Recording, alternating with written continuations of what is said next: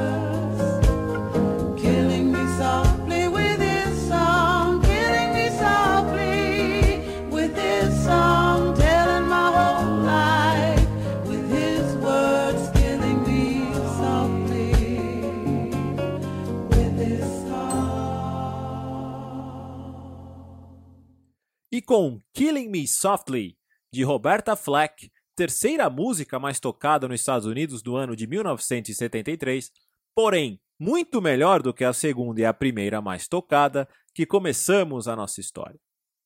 A ideia de iniciar em 73 o capítulo em que falamos sobre o auge da liga não foi por acaso. 1973 é o ano em que a liga inicia uma nova fase, com os jogos tendo uma notável melhora técnica, com alguns jogadores norte-americanos se destacando e com o surgimento das primeiras rivalidades. Phil Wusnan, comissário da liga, continuava na luta por novos times pelo país afora, e a liga mais uma vez aumenta o número de clubes, vai de 8 para a temporada anterior para 9, com a chegada do Philadelphia Atoms. De acordo com as pesquisas, o Atom surge após o dono do Dallas Tornado, Lamar Hunt, sugerir a ideia de criar uma franquia em Filadélfia ao mega empresário da construção civil Tom McCloskey durante um bate-papo no Super Bowl do futebol americano daquele ano. McCloskey gosta da ideia, mas sem conhecimento algum do esporte, ele entrega o trabalho de formação do time ao treinador Al Miller, que montou um time com diversos jogadores do Southport da terceira divisão inglesa e bons nomes draftados do futebol universitário. O novo time da NASL ficou na Conferência Leste, ao lado de New York Cosmos e o Miami, que se chamava Miami Gatos, mas que neste ano mudou o nome para Miami Touros. O restante dos times formavam as outras duas conferências, Oeste e Sul, e pelo regulamento, os primeiros colocados de cada grupo e o melhor segundo colocado entre todos os grupos fariam as semifinais. Para manter a tradição de sempre que possível adicionar uma bizarrice à liga, o Tiburones de Veracruz do México fez uma excursão e enfrentou todos os times da liga, e sabe-se lá por quê, os placares e pontuações destes jogos amistosos foram computados na classificação geral. Como na temporada anterior, alguns times aos poucos pareciam formar uma elite da liga. E novamente, New York Cosmos e Dallas Tornado passaram para a semifinal, assim como o Toronto Metros.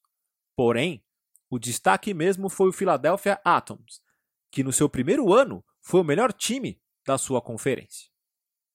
Os confrontos colocaram o Dallas Tornado para encarar o New York Cosmos de um lado e o Philadelphia Atoms como adversário do Toronto Metros no outro. Na semi envolvendo o estreante da liga, o Philadelphia, que surpreendentemente ficou por 13 jogos invictos na primeira fase e teve a melhor defesa da competição, atropelou o Toronto Metros para conquistar o seu lugar na final. Na outra semifinal, a que envolveu os times entre aspas mais tradicionais, o Dallas Tornado, time com a melhor campanha da competição, venceu o New York Cosmos por 1 a 0 com gol de Kyle Rote e graças à melhor campanha ganhou, como estava escrito no regulamento, além do direito de decidir a liga em casa, o direito também de escolher qual a data em que a final aconteceria. E aqui vem uma bela pitadinha. O diretor do Dallas, Joe Echel, escolheu o dia 25 de agosto, o exato dia em que os principais jogadores do time de Filadélfia, Andy Pryan e Jim Fryatt, deveriam estar na Inglaterra se apresentando ao Saltport, pois a data ultrapassava o período de empréstimo dos jogadores. Ao perder dois dos principais nomes do time, o treinador Al Miller fez diversas alterações e entre elas colocou o zagueiro Billy Straub para jogar como atacante. As mudanças deram certo. O Philadelphia mandou no jogo e quando o Dallas tentava oferecer algum perigo, a linha de defesa do Atoms, chamada de No Goal Patrol, manteve a meta do goleiro Bob Higby segura. No segundo tempo, o domínio do jogo se transformou em gols. O primeiro foi um gol bizarro marcado pelo zagueiro do Dallas John Best, um gol contra. O segundo quis o destino do zagueiro improvisado de atacante Billy Straw. E serão estes dois gols que escutaremos agora, os primeiros áudios de narrações da série. Os gols do Philadelphia Atoms, o primeiro time a vencer a liga logo no seu ano de estreia. Good shot there, so they left it into the goal. Going up for the he! Gene, Gene, the Tornadoes kicked it into their own net. The Tornadoes kicked it into their own net. A self-scored goal by Johnny Best. Mistake. He wanted to clear, and they put it in the upper corner. And this often happens in the championship game. There it is, the break that they've been waiting for. And the Adams lead it 1 to nothing. He was going to take a direct free kick. And again, a good situation for the Adams maybe to get a, a second score. All right, two on it, two Evans. Lifts it through in the goal mouth. Header! There it is! Billy Stroud! Billy Stroud with a fantastic goal! Roy Evans again! Watch the replay! Enquanto a Liga de 73 acontecia, Phil Wusnan, o homem da NASL, continuava sua jornada de conseguir novos times para fortalecer a competição e deixá-la cada vez mais com cara de uma liga nacional, cobrindo todo o território norte-americano. Usman fez a liga chegar de vez à costa oeste, adicionando equipes nas cidades de Vancouver, Seattle, Los Angeles e San José. Além destas cidades, no fim do ano, ele cravou mais quatro franquias pelo país: Denver, Boston, Washington e Baltimore. O acréscimo de oito equipes praticamente fez a crítica nem questionar a falência do Atlanta Apollos, o ex-Atlanta Chiefs, campeão da primeira North American Soccer League, e o Montreal Olympics. Para não perderem o costume e manterem a tradição de sempre alterarem ou trazerem alguma novidade para a competição, os organizadores decidiram que nesta temporada, na temporada de 74, não haveria mais jogos empatados e que, em caso de empate nos 90 minutos, a partida seria decidida nos pênaltis, algo parecido com o que foi feito aqui no Brasil na Copa União de 1988. Essa temporada também foi a primeira em que clubes de outros países tiveram influência zero na pontuação ou no calendário da liga, o que mais uma vez deixava claro que os organizadores estavam buscando uma identidade norte-americana para o esporte. Os times foram divididos em quatro conferências e os dois times com melhor pontuação seguiriam direto para as semifinais. Já os times entre a terceira e a sexta colocação fariam uma repescagem para conquistarem as vagas restantes. O Miami Toros, de Warren Laga Archibald, e o estreante Los Angeles Aztecs, do uruguaio Luiz Marotti e do argentino Roberto Aguirre, fizeram as melhores campanhas e seguiram direto para a semifinal. Nas repescagens, Três equipes eram estreantes. O Boston Minutemen superou o Baltimore Hornets. E o San Jose Earthquakes não foi capaz de encarar de frente o único veterano da fase final e foi derrotado pelo Dallas Tornado, da lenda da liga Elijah Mirish. Nas semifinais, a força dos melhores times da primeira fase prevaleceu. O Los Angeles Aztecs superou o Boston Minutemen. O Miami Touros superou o Dallas Tornado e no fim de agosto de 1984 disputaram a final, que deveria ser em Los Angeles, mas acabou acontecendo em Miami. E aqui temos que fazer uma pausa e explicar o porquê. A CBS tinha os direitos de transmissão da final, e por lei do estado da Califórnia, o jogo só poderia ser transmitido caso todos os ingressos fossem vendidos. Algo parecido com o que vimos aqui no Brasil, especialmente no estado de São Paulo nos anos 90. Como o estádio de Los Angeles tem a capacidade de 90 mil pessoas e provavelmente não teria uma venda total de ingressos, a CBS convenceu a liga e aos clubes envolvidos na final que a melhor opção seria levar a final para a Miami. E foi o que aconteceu. O jogo foi muito disputado e com o empate em 3 a 3 nos 90 minutos, foi para a decisão por os pênaltis, onde o Los Angeles Aztecs foi o melhor, ficou com a taça e se tornou a segunda equipe a vencer a liga logo depois do seu primeiro ano de disputa. Porém, se dentro de campo todos os olhares estavam para Miami e Los Angeles, fora dele, os olhares da liga voltavam-se para o Brasil, pois o Cosmos, ou melhor, os investidores do Cosmos, mesmo com o time sendo o penúltimo colocado da liga, estavam com planos de mudarem o patamar da equipe. Quer dizer, da equipe não, mudarem o patamar da liga. Léo domina. Pelé diz adeus ao futebol, minha gente.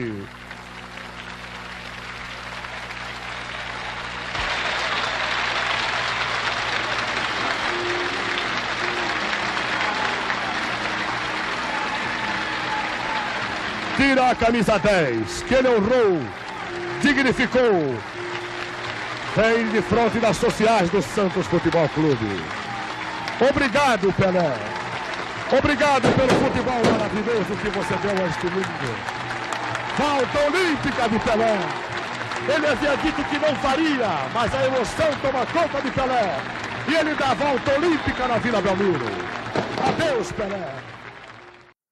Pelé se despede do Santos no dia 2 de outubro de 1974, na vitória do Alvinegro da Vila Belmiro por 2 a 0 sobre a Ponte Preta mas os dirigentes do New York Cosmos sonhavam com a presença do rei do futebol no time desde quando a franquia foi criada. Porém, foi em 1972, quando o Santos fez mais uma de tantas excursões pelo mundo em que passou pelo território americano, que as conversas começaram a esquentar. A desistência do rei de disputar a Copa do Mundo de 74, ao invés de desanimar os dirigentes do time nova-iorquino, os deixaram mais empolgados, pois o plano de ter Pelé no time extrapolava as quatro linhas. Pelé era visto como uma estrela mundial, e para o grupo Warner, donos do Cosmos, ter o jogador por mais tempo para se dedicar ao clube era o ideal para que a sua marca fosse explorada. Os meses seguintes à sua despedida foram de muitas conversas, viagens e tentativas de formalizar o contrato. E aqui vale ressaltar que os americanos tinham a concorrência de Real Madrid e Juventus, que também sonhavam com a presença do rei do futebol em seus elencos. Os dirigentes do Cosmos queriam três anos de contrato e estavam dispostos a pagarem 3 milhões de dólares. Pelé, por outro lado, queria apenas dois anos de contrato e não abria mão de receber 5 milhões de dólares. De acordo com os ex-dirigentes da franquia, a ordem de Steve Ross, presidente do grupo Warner, era de que eles voltassem do Brasil com um contrato assinado com Pelé, custe o que custar. E foi isso que aconteceu. Em uma negociação em que os valores nunca ficaram claros, ficou acordado que Pelé jogaria pela equipe de Nova York por dois anos, mas todos os contratos de marketing, licenciamento e direitos de imagem ficariam vinculados ao grupo Warner por mais de 10 anos. Se o acordo entre a equipe e o atleta estava acertado, o acordo entre os dois países, Brasil e Estados Unidos, nem tanto. O governo ditatorial de Ernesto Geisel não via com bons olhos a ida de Pelé para os Estados Unidos e estava emperrando a viagem do rei. Dirigentes do Cosmos foram obrigados a solicitar uma ajuda do governo norte-americano, mais especificamente do controverso secretário-geral da época, Henry Kissinger, que, por mais que tenha um prêmio Nobel da Paz em sua prateleira, é mais conhecido por ser um dos idealizadores das ditaduras militares na América Latina e, com isso, tinha total poder de voz sobre o chanceler brasileiro da época, Antônio Azeredo da Silveira. Henry telefonou ao chanceler e, em poucas palavras, disse, aspas, seria bom para a relação entre os dois países que Pelé fosse jogar nos Estados Unidos, e que isso também ajudaria na imagem do Brasil no exterior. Antônio Azeredo entendeu o recado e, no mesmo dia, emitiu um telegrama para Pelé com os seguintes dizeres: tenho o prazer de comunicar-lhe que recebi a mensagem do secretário de Estado americano, Henry Kissinger, manifestando seu interesse pessoal em que possam chegar a bom termo as tentativas entre o Cosmos Clube e Vossa Senhoria para sua contratação pela equipe de Nova York. Caso Vossa Senhoria decida firmar aquele contrato, estou seguro de que sua permanência nos Estados Unidos contribuirá de forma muito significativa para uma aproximação brasileiro-norte-americana no campo esportivo. Cordiais saudações. E foi assim, envolvendo o maior grupo de comunicação do mundo, o governo americano, a ditadura militar brasileira e muitos milhões de dólares, que a negociação aconteceu. O rei do futebol chegava ao soccer, e como um milagre, todos os olhares do mundo do futebol voltavam-se para os Estados Unidos.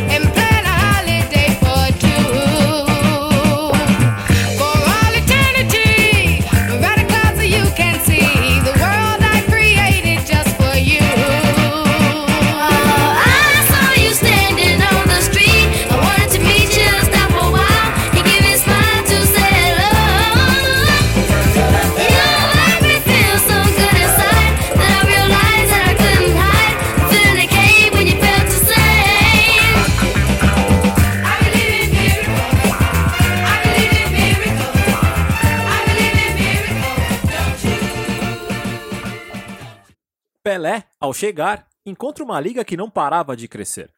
Phil Busnan seguia na busca por novas franquias e conseguiu adicionar mais cinco para a nova temporada. O Chicago Sting, o Hartford Bicentennials, o Portland Timbers, este mesmo, presente até hoje aí na MLS, o San Antonio Thunder e, por último, mas longe de ser o menos importante, o Tampa Bay Roadies. Além disso, antes do Rei, o Pantera Negra Eusébio foi contratado pelo Boston Minutemen e, mesmo debilitado pelas graves contusões nos joelhos, foi essencial para levar o time aos playoffs. O que não acontece com o Cosmos de Pelé, que ao estrear no terrível gramado, se é que podemos chamar aquilo de gramado, do Dallas Tornado, no empate em 2 a 2 em que ele faz o segundo gol para a equipe de Nova York, o Rei descobre que nem mesmo o melhor de todos os tempos daria um jeito num time tão ruim quanto aquele. Mesmo assim, com a presença de Pelé, a liga muda de status. A média de público de 2 mil pessoas começa a atingir 20 ou 30 mil pessoas, principalmente nos jogos envolvendo o Cosmos. Até mesmo os jogos em que Pelé não participa, mas aparece apenas para dar uma saudação para a torcida, enche todos os estádios. Voltando para a temporada de 1985, os playoffs, assim como nos anos anteriores, reuniram muitas das franquias estreantes, com destaque para o Portland Timbers do inglês Peter White, que jogou no Nottingham Forest de Brian Clough, e para o Tampa Bay Roadies do iraniano Farhakush Kiraishi e do inglês Stuart Jump. Nas quartas, o Portland Timbers superou o vizinho Seattle Sounders, no que podemos dizer que foi o primeiro grande jogo da rivalidade entre os dois times e as duas cidades. O St. Louis Stars, do goleiro inglês Peter Bonatti, venceu o Los Angeles Aztecs nos pênaltis.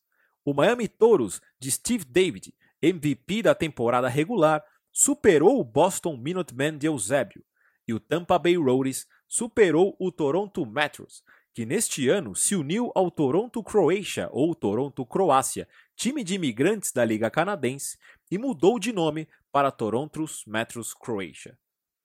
Nas semifinais, os dois melhores times da primeira fase, Portland e Tampa Bay, confirmaram o favoritismo, venceram e chegaram à final da liga.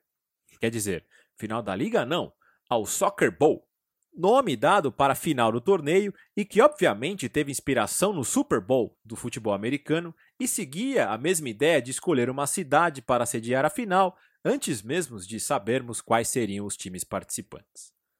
E na final disputada no Spartan Stadium em San José, na Califórnia, os Roadies foram bem melhores, e com gols de Arsene Augusti, haitiano que jogou a Copa de 1984, e de Clyde Best, jogador nascido em Bermuda e um dos primeiros jogadores negros a jogar no futebol da Inglaterra, jogando pelo West Ham, venceu por 2 a 0 e ficou com a taça.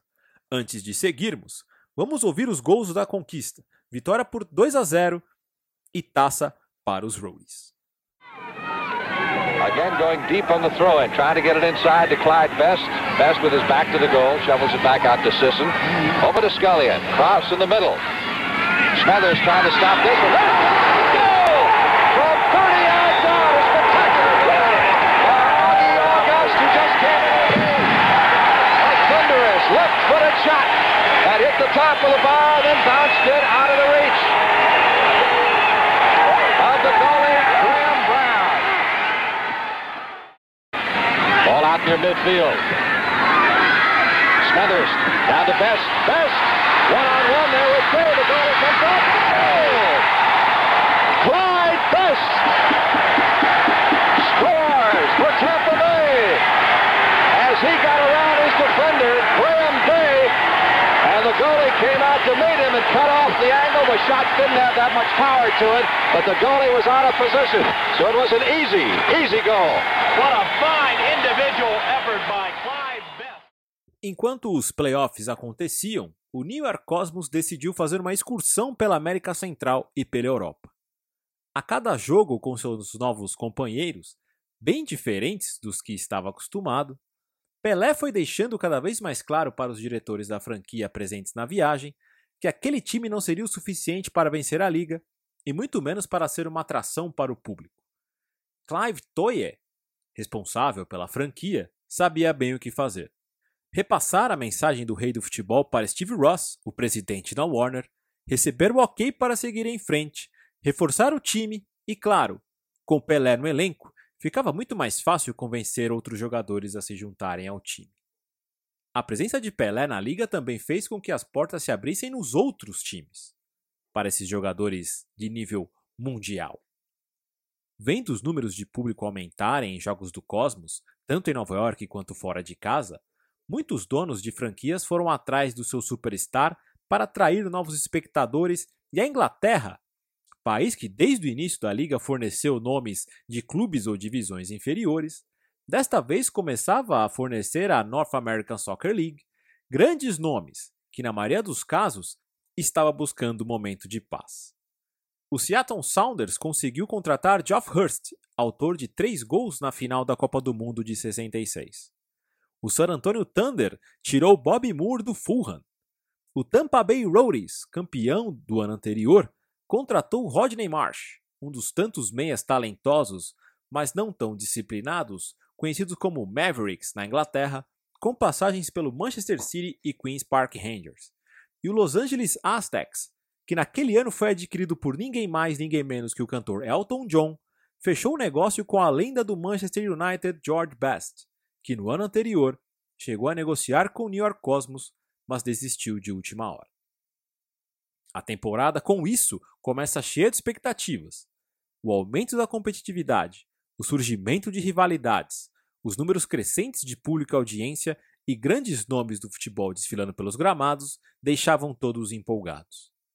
Na temporada regular, ou na primeira fase, o destaque fica por conta do campeão da temporada anterior, o Tampa Bay, que fica à frente do New York Cosmos na divisão leste. Aliás, um dos maiores jogos da história da NASL acontece entre os dois times na primeira fase. Com uma atuação histórica de Rodney Marsh, o Roadies atropelou o Cosmos de Pelé e agora também do ótimo atacante Giorgio Quinaglia, vindo da Lazio, por 5 a 1. Nem a vitória por 5 a 4 em Nova York no segundo jogo disputado pelo segundo turno fecharam as cicatrizes deixadas no primeiro jogo, em que March provocou Pelé e companhia e por muito pouco os times não quebraram pau. O regulamento da temporada de 1976 previa que os melhores times de cada divisão seguiriam diretamente para as quartas de final, e o segundo e terceiro colocados fariam uma repescagem para ocuparem as outras vagas das quartas.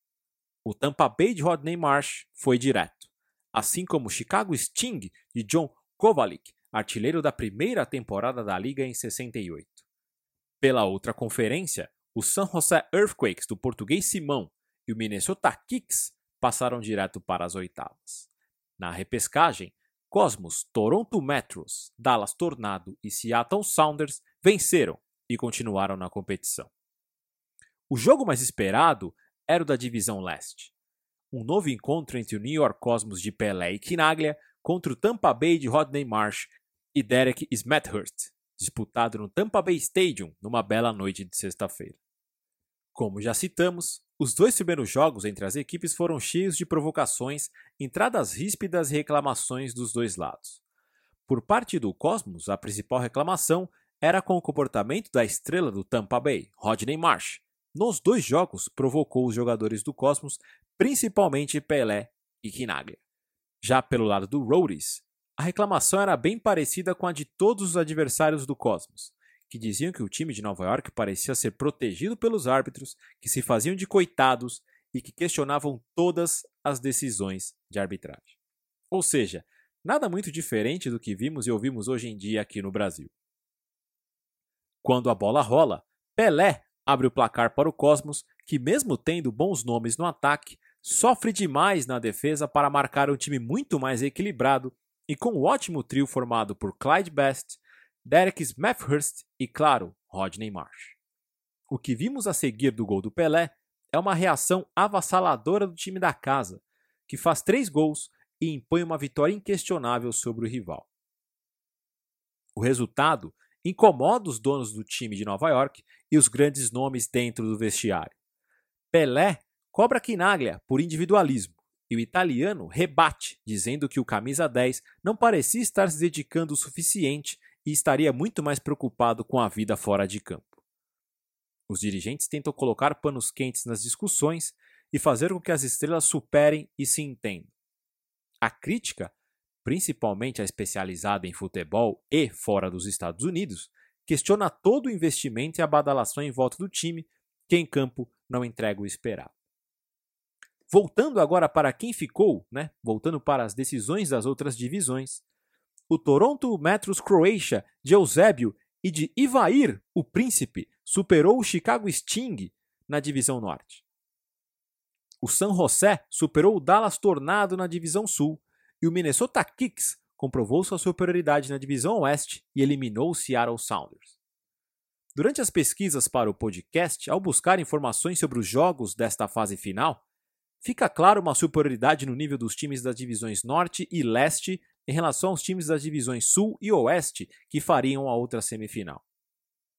Na final do Pacífico, a de nível mais baixo, o Minnesota Kicks venceu por 3 a 1 o San José.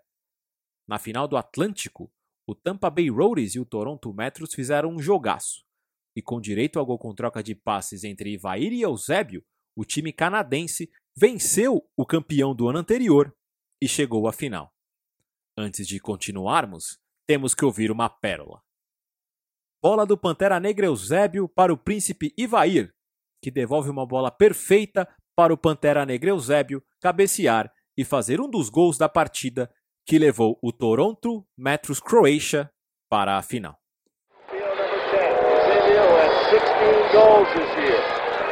On the right for Ivair, a very dangerous striker. Watch Ivair. Crossing and a There's a goal. Eusebio, a header. No flags. It is a goal. Toronto 1, Tampa Bay nothing. A great goal. O Soccer Bowl de 1976 foi disputado no Kingdom, em Seattle estádio inaugurado naquele ano para receber jogos de todas as equipes esportivas da cidade. Assim como na semifinal, o time canadense de Eusébio e Ivair, com raízes croatas, dominou a partida. O Toronto Metros Croatia, que no canal CBS era apenas chamado de Toronto Metros, pois havia uma regra informal de deixar a liga com uma identidade mais local, saiu na frente com um golaço de falta do Pantera Negra. No segundo tempo, foi a vez dos outros dois nomes do trio ofensivo do time chegarem às redes e confirmarem a superioridade no placar. Ivan Lukasevic, aos 8 do segundo tempo, e o brasileiro Ivair, aos 37, fizeram os gols que resolveu a partida e deu o primeiro título da North American Soccer League para uma equipe canadense.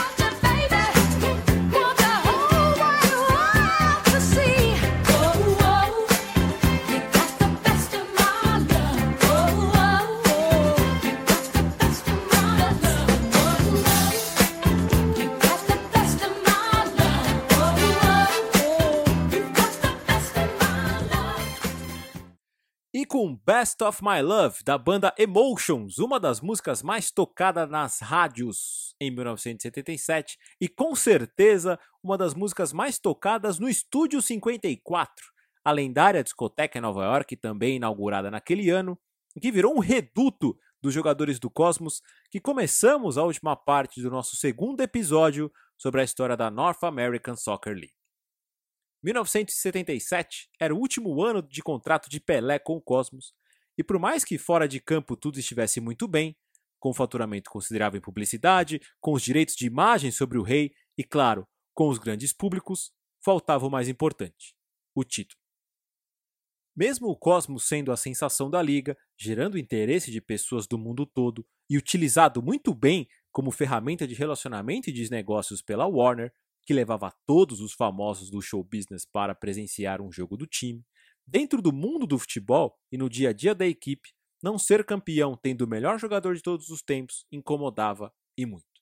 Pelé, por outro lado, não parecia estar muito preocupado com isso, pois praticamente abandonou o clube semanas antes do início da liga e apareceu apenas cinco dias antes da primeira rodada, o que deixou nomes como o goleiro Shep Messing, o capitão Werner Hoff e principalmente Jorge Quinaglia bem incomodados. Deixando agora o Cosmos um pouquinho de lado para falar dos outros times, podemos dizer que o ano de 1987 é considerado o ano da North American Soccer League. Mesmo com a falência de duas franquias, o Boston Minutemen e o Philadelphia Atoms, os times continuavam contratando bons nomes pelo mundo afora. Fossem eles grandes estrelas em fim de carreira, como o goleiro inglês Gordon Banks, ou bons jovens de divisões menores de países com menor tradição no futebol. Até franquias que se mudaram, como o Miami Toros, que se tornou o Fort Lauderdale Strikers, o San Diego Jaws, que se tornou o Las Vegas Quicksilvers, e o San Antonio Thunder, que se tornou o time mais inesperado da liga, o Team Hawaii, ou o time do Havaí, foram para lugares mais atraentes, e algumas dessas franquias adquiridas por donos mais ricos, aumentando a receita e a competitividade. A temporada regular foi de altíssimo nível e muito equilibrada. Pela Conferência do Atlântico, o Fort Lauderdale de Gordon Banks tirou proveito do momento bagunçado do Cosmos e foi o melhor time da divisão leste, seguindo direto para as quartas e deixando os rivais de Nova York e Tampa, o Tampa Bay Roadies, se enfrentarem na repescagem. Já na divisão norte, o Toronto manteve o alto nível da temporada anterior e seguiu para as quartas, deixando St. Louis e Rochester Lancers para a repescagem. Já do outro lado, na Conferência do Pacífico, o Dallas Tornado foi o time com mais pontos na divisão sul, mas a sensação foi o Los Angeles Aztecs, do genial George Best, com o estilo de jogo mais atraente da liga. E por último, mas não menos importante, o Minnesota Kicks, do meio inglês Alan West, foi o melhor time da divisão oeste, deixando a bucha da repescagem para o Seattle Sounders e o Vancouver Whitecaps. Voltando nossos olhares novamente para a equipe de Nova York, como falamos anteriormente, o Cosmos vivia um momento conturbado. Pelé e Quinaglia viviam em relação de amor e ódio e muita genialidade, praticamente carregando nas costas um time fraco tecnicamente. Quinaglia tinha uma relação muito próxima com os diretores do clube e com Steve Ross, que simplesmente idolatrava o atacante italiano e adorava o fato dele ser um jogador muito mais aberto a um contato direto, pois Pelé era muito mais reservado, e fora de campo tinha uma vida bem diferente do restante do elenco. Antes dos playoffs, os dois tiveram influência total na mudança de rota do time ao ajudá-lo a tomar decisões fora de campo que tiveram impacto direto no restante da temporada dentro de campo. Pelé continuava reclamando do nível dos companheiros, principalmente dos jogadores do sistema defensivo, e Clive Toye, principal diretor do time, decidiu resolver de uma vez o problema contratando nada mais nada menos do que Carlos Alberto Torres, Rildo e Franz Beckenbauer. Já Quinaglia, jogador que sempre se doava 100% em campo, mas que começava a dar sinais de cansaço no fim da primeira fase, teve problemas com o treinador Gordon Bradley em uma partida em que ficou no banco e não gostou nada da ideia.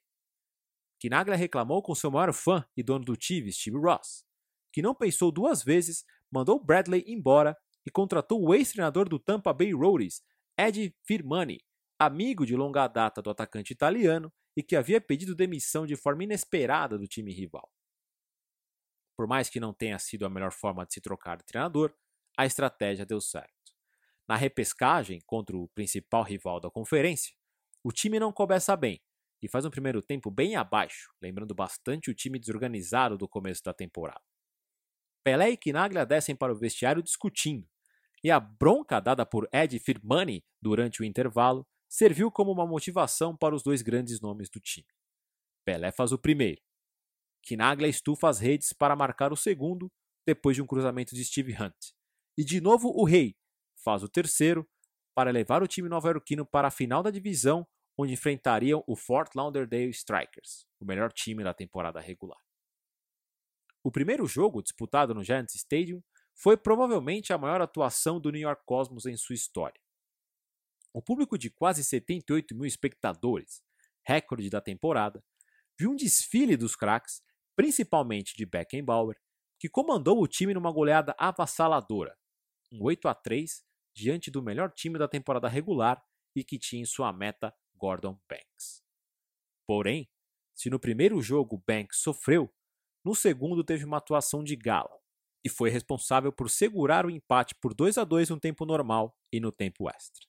E aqui surge mais uma bizarrice, ou mais uma novidade da NSL. Não havia saldo de gols nas decisões de divisões e o regulamento daquele ano previa que nenhum jogo terminaria empatado, pois os times jogariam um tempo extra com o gol de ouro. Em caso o gol não saísse, eles fariam uma disputa de shootouts, ao invés das tradicionais cobranças de penalidades para definir o vencedor. No shootout, o jogador corre em direção ao gol de uma distância de um pouco menos de 30 metros e tem 5 segundos para definir a jogada.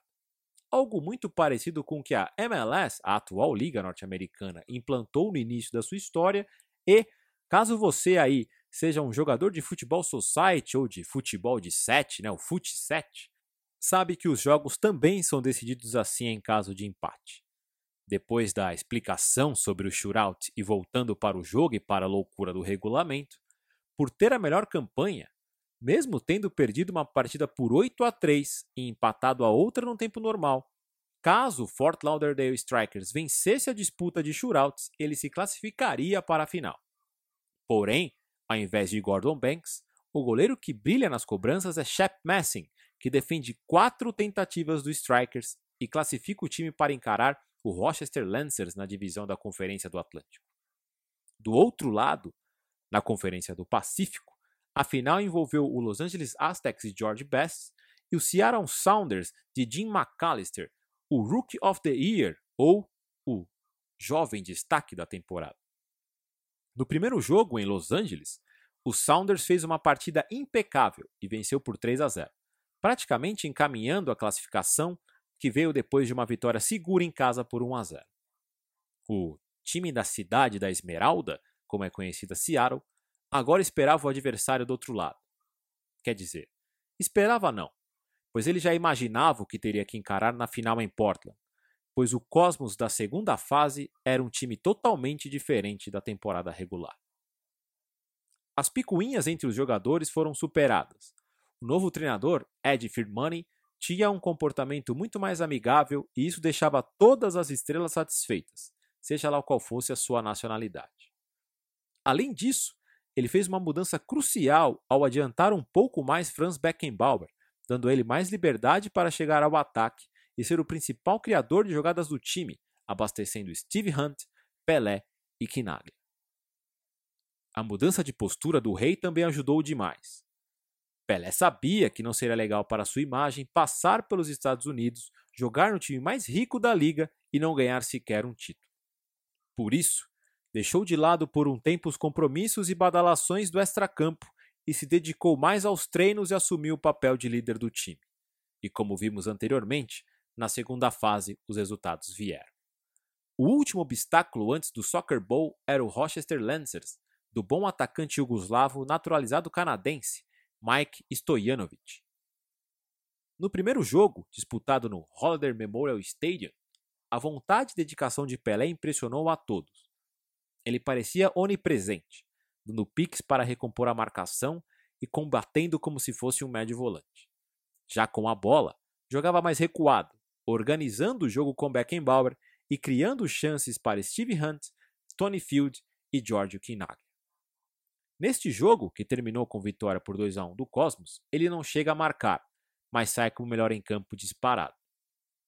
Já no jogo da volta, num Giants Stadium com mais de 73 mil pessoas, o público viu o lado mais genial de Pelé, que desfilou em campo, fez um gol e comandou o time na goleada por 4 a 1, levando o Cosmos ao Soccer Bowl. O estádio fez uma festa com cara de conquista de título, mas o rei pediu calma disse que faltava mais um jogo, como poderemos ouvir na entrevista que ele deu ainda no campo para a emissora CBS, gastando todo o seu inglês. That's war, a, a best game. Of course, if you make goal is is better, no? And I make a goal, I give pass, I, I make an assistant to make a goal. But I think we and the, the, the crowd, the, the Cosmo crowd, they didn't have forget we have one more game and a tough game in the final. A final foi no dia 28 de agosto de 1977 no Civic Stadium, em Portland, estádio que hoje é conhecido como Providence Park. O Civic Stadium era um dos muitos estádios em que o campo era de grama artificial. Quer dizer, talvez nem podemos chamar aquilo de grama, mas sim de um tapete verde ou o AstroTurf, nome dado a este tipo de superfície nos Estados Unidos. Jogar nesse tipo de grama artificial era uma das coisas que os jogadores internacionais, principalmente as principais estrelas, mais reclamavam. Pois além de trocarem as chuteiras por um tênis, muitos deles usavam o lendário Adidas Samba, a bola pingava demais e deixava o jogo mais rápido e menos técnico, um terror para jogadores mais habilidosos e em final de carreira. Quando a bola rola na final, o domínio do jogo é do time de Seattle, com os ingleses Tommy Ord e Mickey Cave dando trabalho ao goleiro Shep Messing. Prova disso é que o Saunders chega a fazer um gol, mas ele é anulado corretamente, pois Tommy Ord estava em posição irregular. Minutos depois, o goleiro canadense Tony Chersky, do Seattle, sai para fazer uma defesa e, depois de ficar com a bola nas mãos, decide soltá-la no chão para sair jogando. O que ele não esperava era que Steve Hunt estivesse atrás dele e o atacante do Cosmos roubou a bola e fez o primeiro gol da noite para o time de Nova York. O Saunders praticamente não sente o gol e cinco minutos depois, aos 23, Tommy Ord marca novamente, mas desta vez está em posição legal para empatar a partida e colocar novamente o time do Seattle no controle da partida. O segundo tempo começa e o Saunders ainda controla o jogo, obrigando ao goleiro do Cosmos a fazer duas defesas difíceis.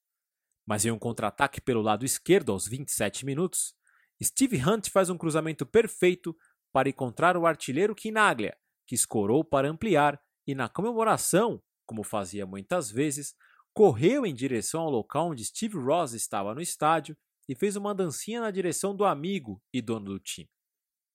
Depois disso, o Saunders sentiu demais o gol e o time de Nova York dominou o final da partida. Pelé teve duas boas chances de fazer o dele, mas a partida seguiu com placar de 2 a 0 e depois do apito do árbitro Toros Kibritjan, o Cosmos de Pelé, o Cosmos das superestrelas, o badalado Cosmos pôde finalmente levantar a taça, para a felicidade e alívio dos seus donos e principalmente do rei do futebol.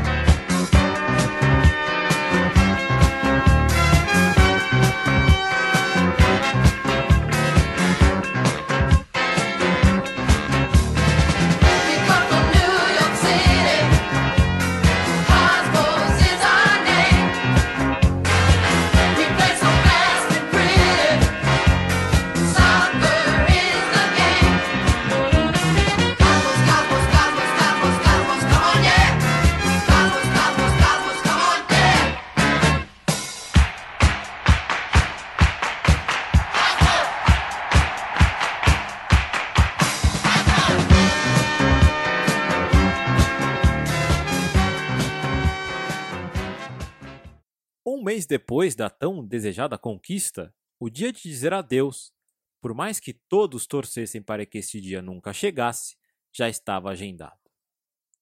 O 1 de outubro de 77 ficou marcado como o dia em que o rei pendurou as chuteiras em um amistoso festivo entre Cosmos e Santos no Giants Stadium. Antes do jogo, Pelé fez um belo discurso, dedicado às crianças, o discurso em que ele disse love, e que virou até canção na voz do genial Caetano Veloso, e que, claro, ouviremos o discurso do rei agora. Ladies and gentlemen, I am very happy to be here with you in this great moment in my life.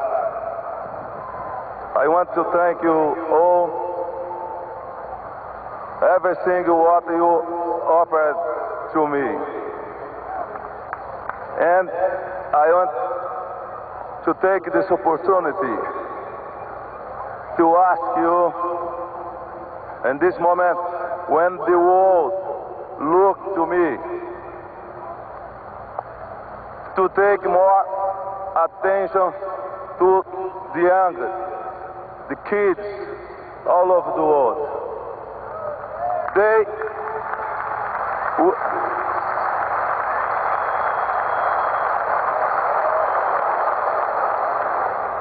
We need too much. And I want to ask you,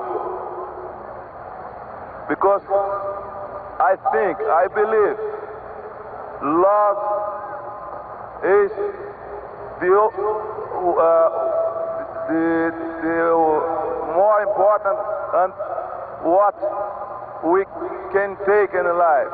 Everything pass. Please say to me, say with me, three times. Love. Love. And love. Thank you very much. Muito obrigado. Com a bola rolando, ele jogou o tempo para cada lado e quis o destino que ele marcasse um gol contra o Santos na vitória do Cosmos por 2 a 1. Gol que levou o narrador Walter Abraão, da extinta TV Tupi, a se emocionar. E é claro que temos que ouvir aqui a narração do último gol do Rei com a camisa do Cosmos. Pelé nos últimos 2 e 40. Atenção, senhores. Mais uma grande expectativa. Pelé, direto. Gol de Pelé! Gol de Pelé! Ele concretiza todos os seus sonhos. O homem é abençoado por Deus, senhores. Coisa incrível acontece nessa partida. Nos últimos instantes. Rose Rose.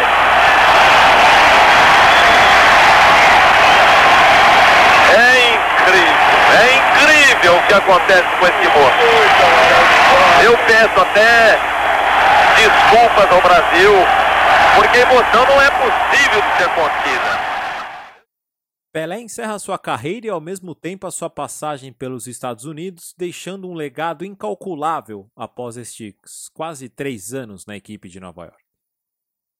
Dentro de campo, a sua presença fez com que, e aí eu vou dizer aqui algo que pode parecer exagero, mas não é nenhum exagero, ele fez com que um povo que sequer sabia da existência do esporte sair das suas casas ou ligarem à TV para conhecerem uma nova prática esportiva e conseguiu com que muitos deles se apaixonassem pelo futebol, ou melhor, pelo soccer.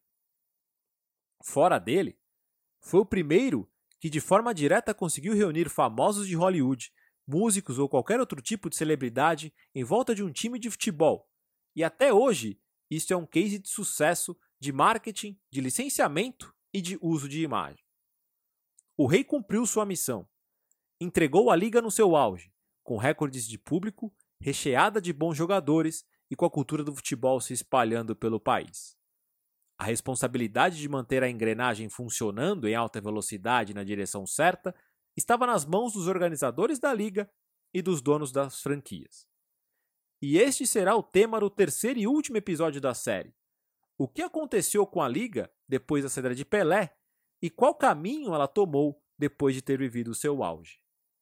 Para saberem quando o novo episódio estará no ar, você já sabe, só nos seguir nas redes sociais.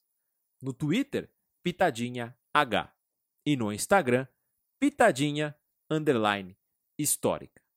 Um abraço a todos e até mais.